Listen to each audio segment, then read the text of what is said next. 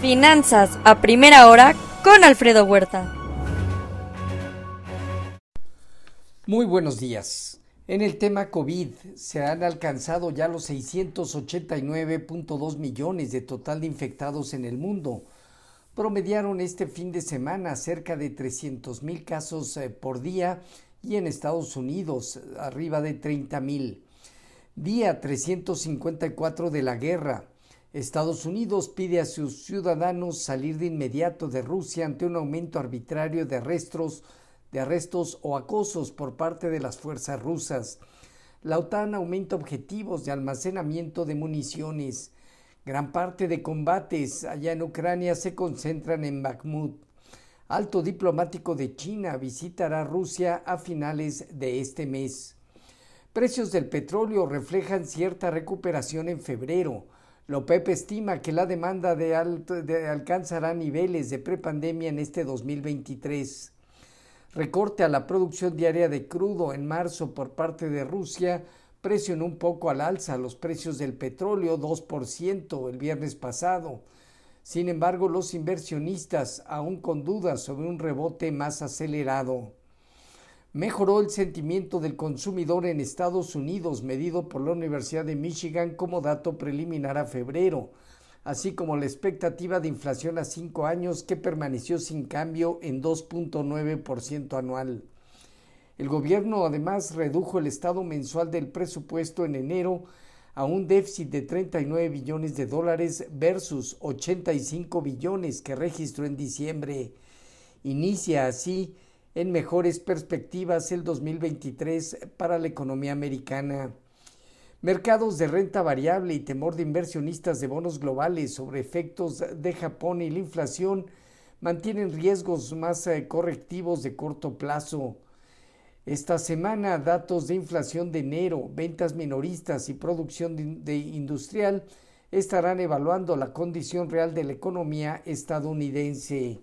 Hoy, el yen se deprecia cerca del 1%, mientras que el bono a 10 años en Estados Unidos opera un punto base abajo en 373.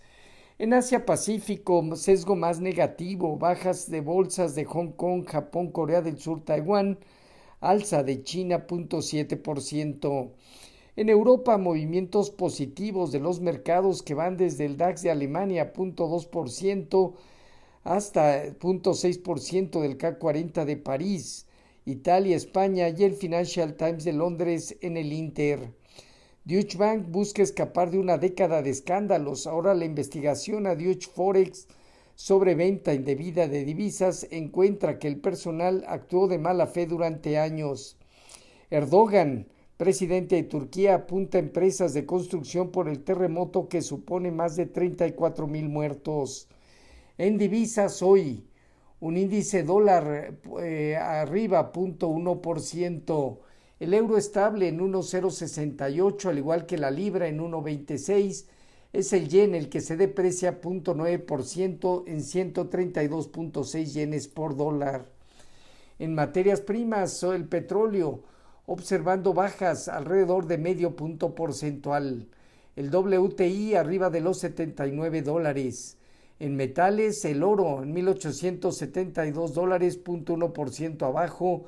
La plata medio punto porcentual negativo y es el cobre el que gana 0.3% este día.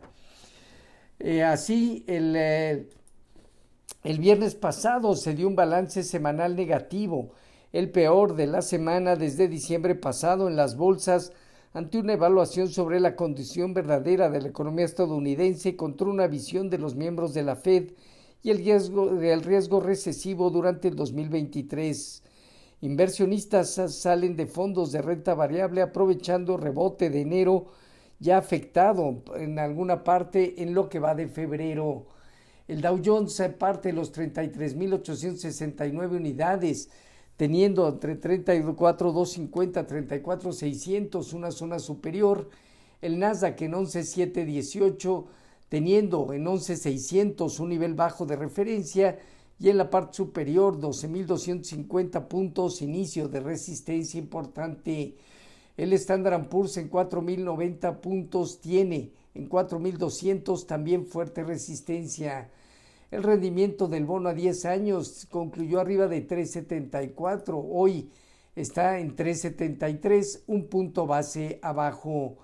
Respecto a nuestros eh, mercados, tipo de cambio finalizó en 18.66 a la venta, casi medio punto porcentual de apreciación. El peso mexicano sigue fuerte a raíz de ese aumento en el spread de tasas de interés entre México y Estados Unidos. Así, el peso mexicano trata de validar una zona baja alrededor de abajo de 18.70, teniendo en la parte superior 19 a 19.10 como resistencia de corto plazo. Fondeo diario, papel gubernamental y bancario arriba del 10 y medio, la TIE a 28 días, prácticamente superando ya niveles del 11%. La bolsa terminó 0.6% abajo en 52.482 unidades, con una operatividad inferior al promedio diario. El principal indicador bajo estas condiciones continúa consolidando, dejando cercana una zona baja hacia los 51.000 puntos de manera inicial, 55.000 zona superior. En cuanto a la tasa riesgo país de México en 259 puntos. Entrada de, divisas por derrama turística superó los 26 mil millones de dólares en 2022, un 43% de aumento y se suma al ingreso por remesas promedio mensual de 5 mil millones de dólares. Se acerca ya en los tiempos de venta de Banamex. Se siguen escuchando más voces a Grupo México como mejor postor. Hoy tenemos eh, discurso de Bowman, gobernadora de la Junta de Reserva Federal, emisión de bonos a tres, seis meses. En la semana, datos de inflación al consumidor, ventas al menudeo, producción industrial, inicio permiso de construcción de vivienda. Em, por otro lado, también eh, los precios al productor al mes de enero, Filadelfia Fed, eh, precios de importación y exportación en enero. En México será una semana de poca información económica.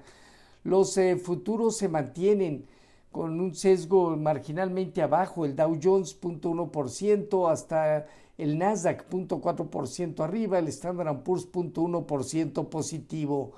Tipo de cambio 18.66 a la venta, estable respecto al cierre del viernes pasado. Así, finanzas a primera hora con lo más relevante hasta el momento.